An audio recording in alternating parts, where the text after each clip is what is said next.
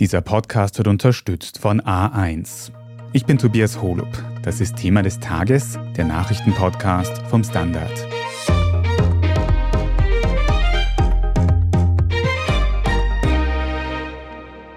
Denn es sind Tage der Entscheidung für unsere Bewegung. Freundschaft und Glück auf.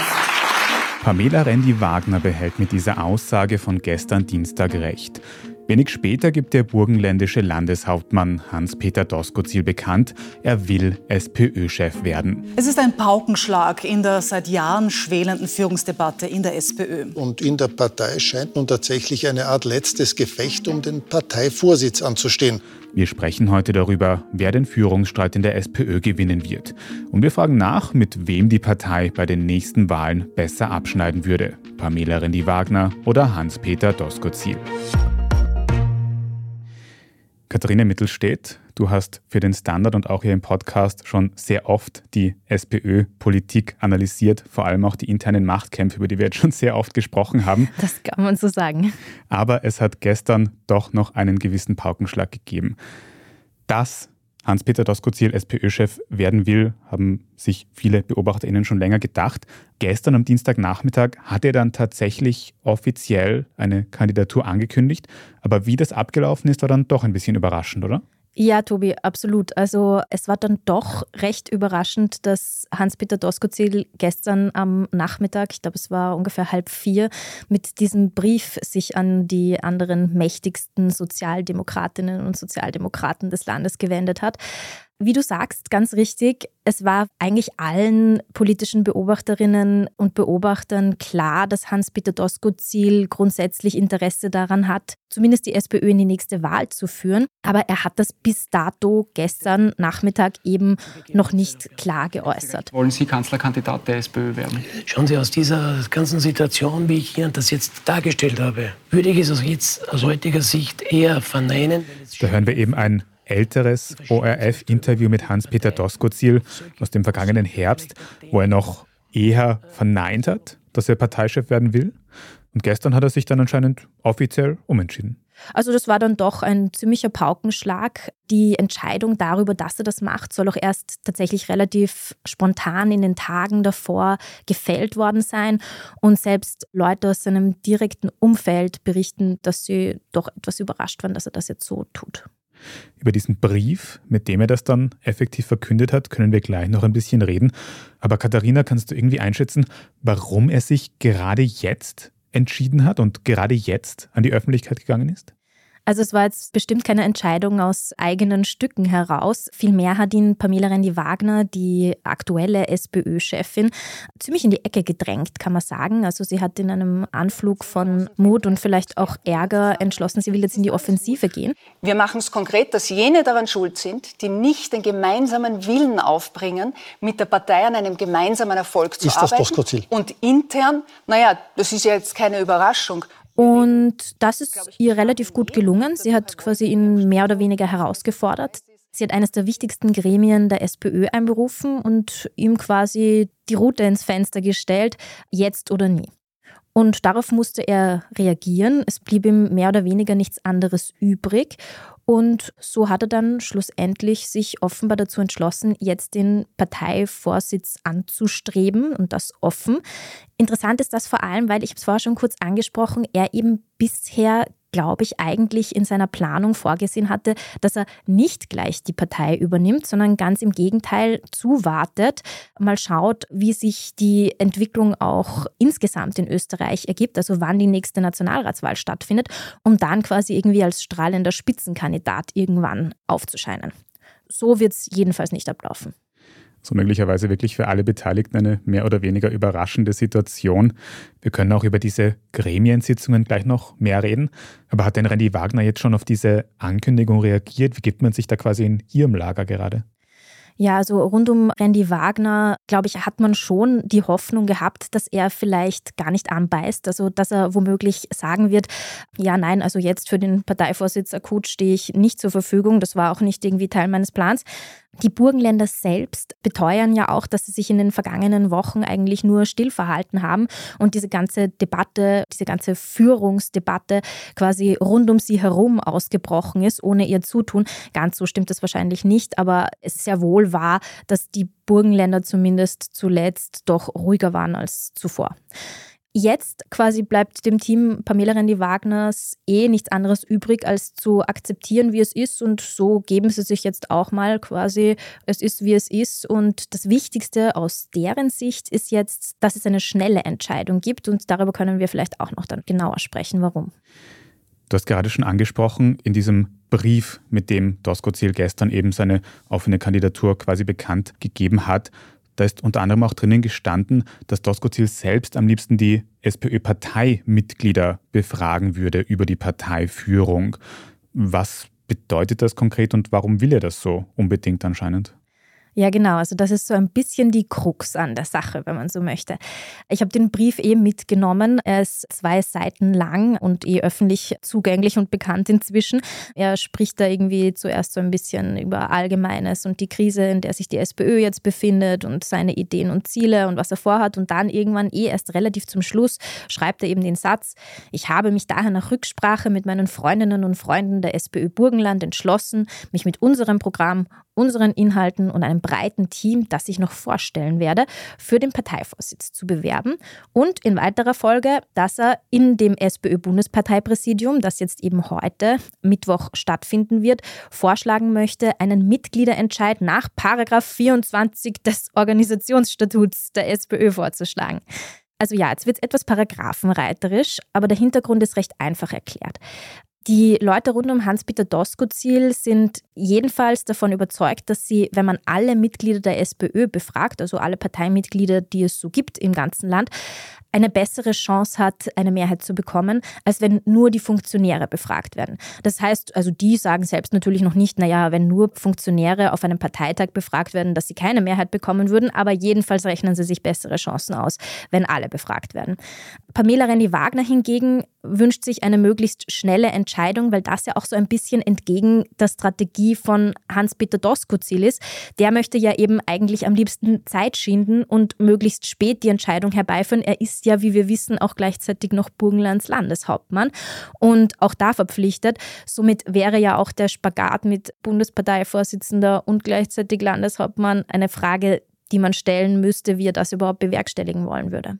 Also verstehe ich das richtig? Es gibt auf der einen Seite eben diese mögliche Mitgliederbefragung der vielen SPÖ-Mitglieder, die Doskozil gerne hätte. Und auf der anderen Seite Randy Wagner, die gerne eine Entscheidung durch ParteifunktionärInnen, also durch wenige wichtige Leute in der SPÖ, auf so eine Art Parteitag will. Ist das richtig? Ja, also man muss dazu sagen, der Parteitag wäre eigentlich die logische erste Wahl, um eben so eine Entscheidung herbeizuführen. Im Normalfall werden Parteivorsitzende der SPÖ auf einem Parteitag gewählt.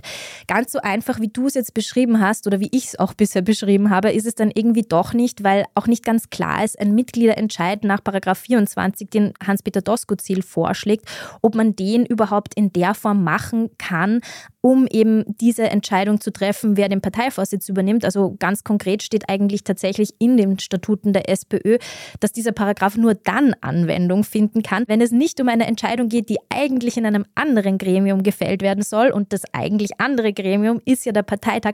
Aber um es kurz zu machen, natürlich ist es grundsätzlich möglich, dass die SPÖ ihre Mitglieder befragt. Ob dann diese Entscheidung eine offiziell bindende Wirkung nach Statuten hat oder nicht, ist ja mehr eine parteibürokratische Frage. Also natürlich könnte man eine Mitgliederbefragung durchführen und die Mitglieder dann eben auch entscheiden lassen, was sie denn tatsächlich wollen. Es müsste halt dann vermutlich ein Parteitag oder ganz bestimmt noch ein Parteitag hinten nach quasi diese Entscheidung bestätigen. Das Ganze ist rechtlich wirklich ein bisschen kompliziert. Parteirechtlich, muss man sagen. Aber kannst du uns vielleicht mal kurz sagen, wie ist denn jetzt dieser Mittwoch heute abgelaufen? Da waren jetzt eben diese Gremiensitzungen angesetzt, wenn ich das richtig verstanden habe. Genau, konkret tagt eben nicht nur das Bundesparteipräsidium, sondern danach auch noch der SPÖ-Bundesparteivorstand, also die wichtigsten Gremien mit den höchsten Vertretern der SPÖ, die es in der SPÖ gibt. Wir wissen von Hans-Peter Doskozil, er will diesen Mitgliederentscheid fordern. Da wissen wir auch, da wird es dann andere geben, die sagen, naja, aber dieser Mitgliederentscheid ist gar nicht geeignet, um diese Frage zu beantworten. Dann wird es da wahrscheinlich zu Wortgefechten kommen oder zumindest zu verbalen Auseinandersetzungen. Und wir werden dann am Nachmittag wissen, worauf sich die SPÖ geeinigt hat, hoffentlich. Und wir haben jetzt nach diesem Teil des Interviews auch ganz aktuell mit Stand Mittwochnachmittag noch die ersten Meldungen mit den vorläufigen Ergebnissen dieser Gremiensitzungen bekommen. Und da schaut es so aus, dass es sowohl eine Mitgliederbefragung geben wird, als auch danach einen Parteitag, der das Ergebnis quasi bestätigen soll. Ob das Ergebnis der Mitgliederbefragung bindend ist, das ist zu Redaktionsschluss dieses Podcasts noch strittig. Die Austria Presseagentur berichtet aber, dass die Entscheidung um den SPÖ-Parteivorsitz schon im Mai fallen könnte. Den aktuellsten Stand der Debatte lesen Sie immer auf der Standard.at nach. Wir machen jetzt eine kurze Pause und analysieren dann gleich noch genauer, wer im Duell um den SPÖ-Parteivorsitz die besseren Karten hat und was das für die Partei und die nächsten Nationalratswahlen bedeuten könnte. Wir sind gleich zurück. 5G jetzt in allen A1 Smartphone-Tarifen für mehr Speed und mehr Spaß im besten 5G-Netz von A1. Dazu Top 5G-Smartphones um bis zu 100 Euro günstiger. Sparen können jetzt alle auch mit dem Samsung Galaxy A54 mit A1 Mobil S inklusive 30 GB ab nur 22,90 Euro monatlich. Mit Gratisaktivierung. Jährliches Entgelt 34,90 Euro. Jetzt du im A1 Giganetz. Katharina, es ist alles von diesen Parteiabläufen her gerade ein bisschen kompliziert bei der SPÖ. Aber kannst du einfach einschätzen für uns, wenn es dann tatsächlich zum SPÖ-internen Showdown kommt, zu einer Kampfabstimmung, wer hat die besseren Chancen, Hans-Peter Doskozil oder Pamela Rendi-Wagner? Also das ist eine Frage, die uns gerade alle beschäftigt, aber ehrlicherweise muss man sagen, das weiß momentan wirklich niemand. Das weiß weder Pamela Rendi-Wagner, das weiß auch nicht Michael Ludwig Wiens Bürgermeister, das weiß auch nicht Hans-Peter Doskozil. Also das kann man derzeit nicht so klar abschätzen. Auch ein Parteitag ist ein relativ großes Gremium. Ich bin mir jetzt nicht ganz sicher, wie viele Delegierte dorthin kommen, aber es sind, glaube ich, so um die 600, wenn ich mich nicht täusche. Und die können alle abstimmen und haben alle ihre persönlichen Meinungen und Präferenzen. Also natürlich gibt es dort Fraktionen, die Länder, die SPÖ-Frauen etc., die in der Regel ja auch irgendwie sich auf eine gemeinsame Linie einigen. Aber die Fronten sind einfach nicht klar genug, um diese Frage derzeit zu beantworten. Also kann man auch noch nicht einschätzen, wo sich die verschiedenen Bundeslandchefinnen und Chefs der SPÖ-Landesorganisationen bis jetzt verorten. Die waren ja bisher vor dieser Ankündigung gestern sehr zurückhaltend, was Unterstützung für Doskozil zum Beispiel angeht. Ja, also es gibt da natürlich schon gewisse klarere bis weniger klare Präferenzen, die verschiedene Proponenten der SPÖ geäußert haben. Also Wiens Bürgermeister Michael Ludwig ist ja bekannterweise ein sehr deutlicher oder der wichtigste Unterstützer von Pamela Rendi-Wagner. Von daher werde ich äh, Frau Doktorin Rendi-Wagner da auch weiterhin unterstützen. Das hat Michael Ludwig am Dienstag auf seiner Wiener Parteiklausur gesagt, allerdings bevor Doskozil seine Kandidatur öffentlich gemacht hat. Danach wollte er das nicht mehr so offen aussprechen, aber wir können wohl davon ausgehen, dass die Wiener Landespartei auf der Seite von Randy Wagner steht. Welche Bundesländer stehen hinter Doskozil? Hans-Peter Doskozil hat logischerweise das Burgenland hinter sich, das ist ja seine Landesgruppe. Ganz bestimmt hat er auch die Salzburger Landesgruppe hinter sich von David Ecker, der sich ja in einem Wahlkampf befindet. Ende April wählt Salzburg. Es gibt mehrere Hinweise, dass die Landesgruppe Niederösterreich tendenziell zu Doskozil steht. Es gibt Hinweise, dass vielleicht Tirol tendenziell zu Doskozil stehen könnte. Es gibt momentan sehr viele Unterstützer und es bilden sich Lager innerhalb der SPÖ und alle trauen sich da momentan auch noch nicht aus der Deckung. Man muss sich ja auch vorstellen, innerhalb so einer unsicheren Situation in einer Partei wollen viele halt auch einfach lieber den Kopf unten halten und sich nicht in einen Kampf einmischen, von dem man ja noch nicht weiß, wie er ausgehen wird. Da wird sich bei den Gruppen und Fraktionen vielleicht noch einiges ändern in den nächsten Tagen wahrscheinlich. Was wir vielleicht jetzt schon analysieren können, sind ein bisschen die Inhalte, die Politik von diesen beiden. Was würdest du denn sagen, Doskozil und Randy Wagner, was haben die jeweils für politische Erfolge vorzuweisen? Was qualifiziert die beiden überhaupt dafür, Parteichefin oder Parteichef zu sein? Naja, Pamela Rendi-Wagner hatte natürlich jetzt mehrere Jahre Zeit zu zeigen, wer sie als Parteichefin ist und wie sie tickt. Man muss da natürlich dazu sagen, es war eine nicht ganz einfache Zeit. Also ich glaube, da können wir uns alle lebhaft zurückerinnern an die vergangenen Jahre und wie sie waren. Also natürlich war mitten in der Pandemie nicht die Zeit, um irgendwie eine Partei zu erneuern. Da waren irgendwie genug andere Themen auf der Bühne. Gleichzeitig ist natürlich schon eine entscheidende Frage für die SPÖ, wo sie in Zukunft hin will. Ich kann mich erinnern, noch bevor die Pandemie ausgebrochen ist, die SPÖ hat ja 2019 ihr historisch schlechtestes Wahlergebnis eingefahren, damals mit Pamela Rendi-Wagner. Und danach sollte ja eine Art Zukunftsprozess in der Partei eingeleitet werden, wo man sich eben all diese sehr zentralen Fragen stellt. Wen will die SPÖ in Zukunft ansprechen? Wer sind die Menschen in Österreich, Österreich, für die die SPÖ kämpfen will? Wer sind auch vielleicht die anderen Parteien, mit denen man anstrebt, gemeinsam zu kämpfen? Also jetzt grob gesprochen, möchte die SPÖ eher quasi ihre Ziele innerhalb einer großen Koalition umsetzen oder in einer Ampelregierung?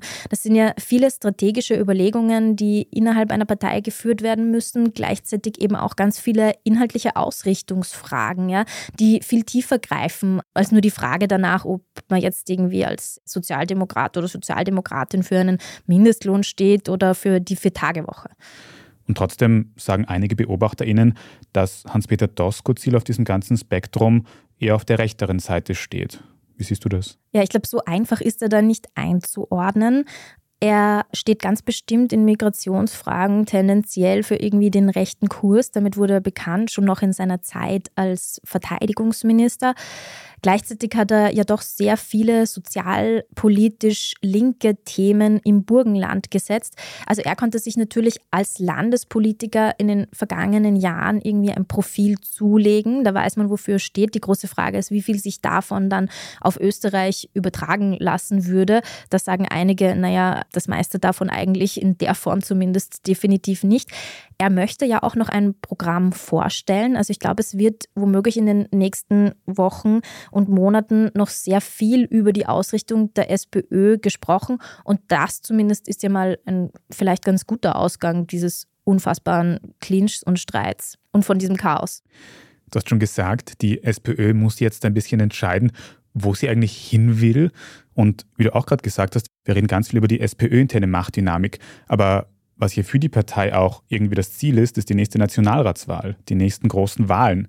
Und was denkst du denn, mit wem die Partei da bessere Chancen hätte als Spitzenkandidatin? Also dazu gibt es ja irgendwie auch mehrere Umfragen, die herumschwirren. Ja? Man muss dazu sagen, die, auf die sich Hans-Peter Doskozil und sein Lager vor allem beziehen, wurde von ihnen selbst in Auftrag gegeben, aber durchaus bei einem absolut seriösen Institut, nämlich bei Peter Hayek, der eben erhoben hat, dass die SPÖ mit Hans-Peter Doskozil besser abschneiden würde. Ich glaube schon, dass es einmal ein äh, ganz äh, wesentlicher Faktor ist, um in der Partei ein bisschen wach zu rütteln. Die Partei wachrütteln, so hat Doskozil eben diese Umfrage, die er selbst in Auftrag gegeben hat, im vergangenen Jahr kommentiert. Zeigt das also, dass Doskozil bei der wählenden Bevölkerung tatsächlich besser ankommt? Ich glaube, ganz so einfach ist es dann aber natürlich insgesamt trotzdem nicht, weil wir befinden uns nicht in einem Wahlkampf. Also wir wissen auch noch nicht, wann diese Wahl überhaupt stattfinden wird. Nach aktuellem Stand ist sie noch relativ weit entfernt. In dieser Zeit kann sich viel tun. Also ganz einfach ist diese Frage auch nicht zu beantworten. Schlussendlich wird es eine Frage sein, die die kommenden Wochen und Monate zeigen werden. Diese beiden Kandidatinnen haben ja durchscheinen lassen, dass sie es jetzt darauf anlegen, dass es sich quasi auf die beiden zuspitzt. Aber gibt es eigentlich noch ganz andere KandidatInnen, die da noch reinpfuschen könnten und die auch wirklich Chancen hätten, die SPÖ-Parteiführung tatsächlich diesen beiden quasi wegzunehmen?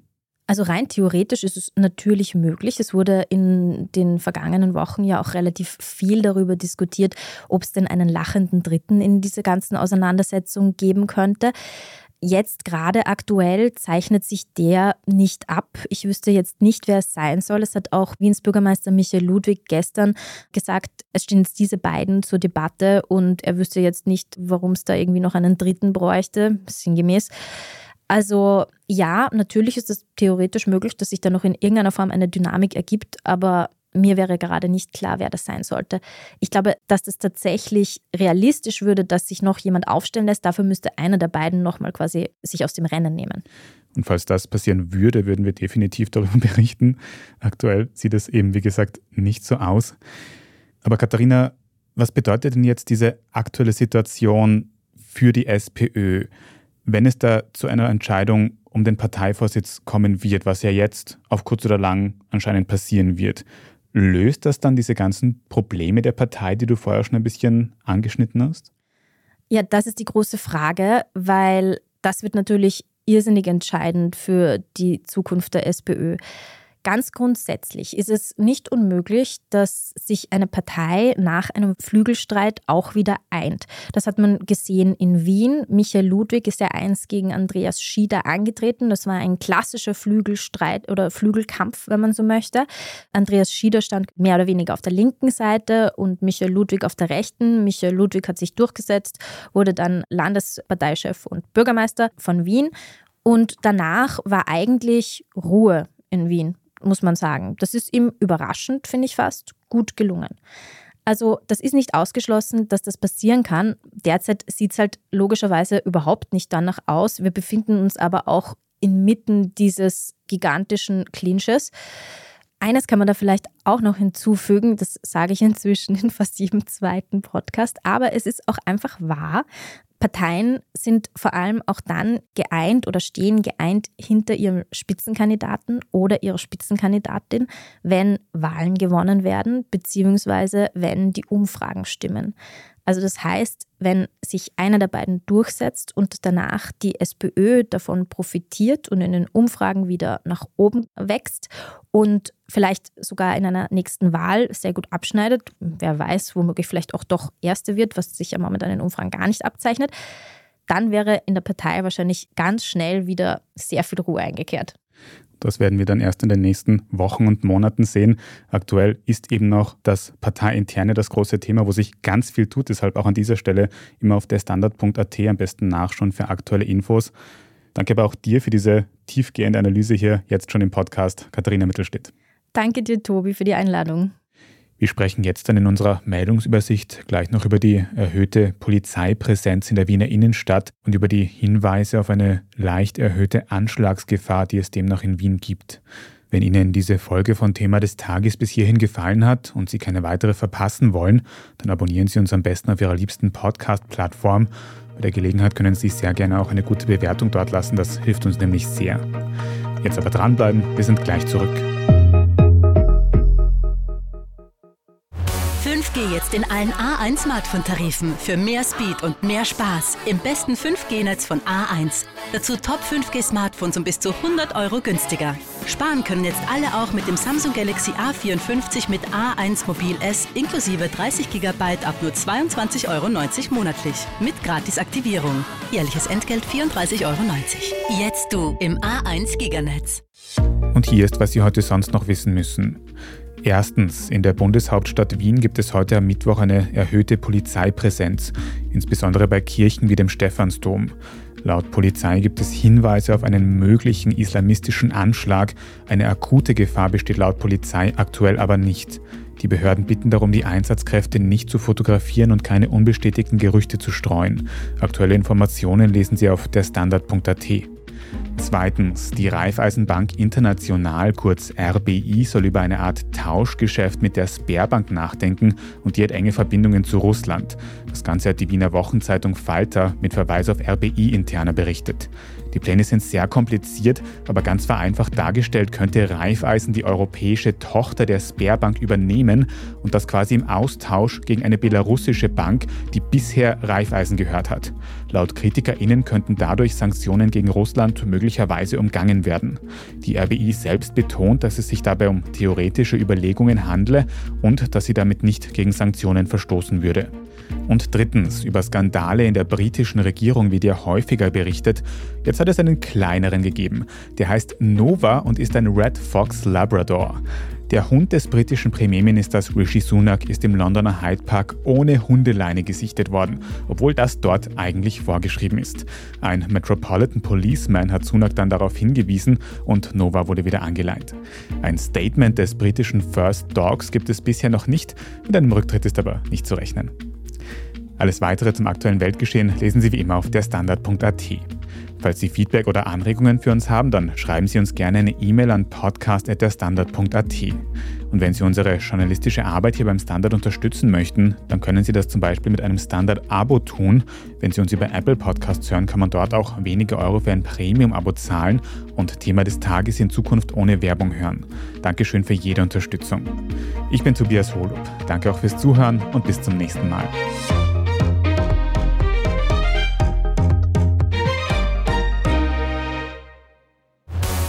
Jetzt in allen A1 Smartphone-Tarifen für mehr Speed und mehr Spaß im besten 5G-Netz von A1. Dazu Top 5G-Smartphones um bis zu 100 Euro günstiger. Sparen können jetzt alle auch mit dem Samsung Galaxy A54 mit A1 Mobil S inklusive 30 GB ab nur 22,90 Euro monatlich mit Gratisaktivierung. Jährliches Entgelt 34,90 Euro. Jetzt du im A1 Giganetz.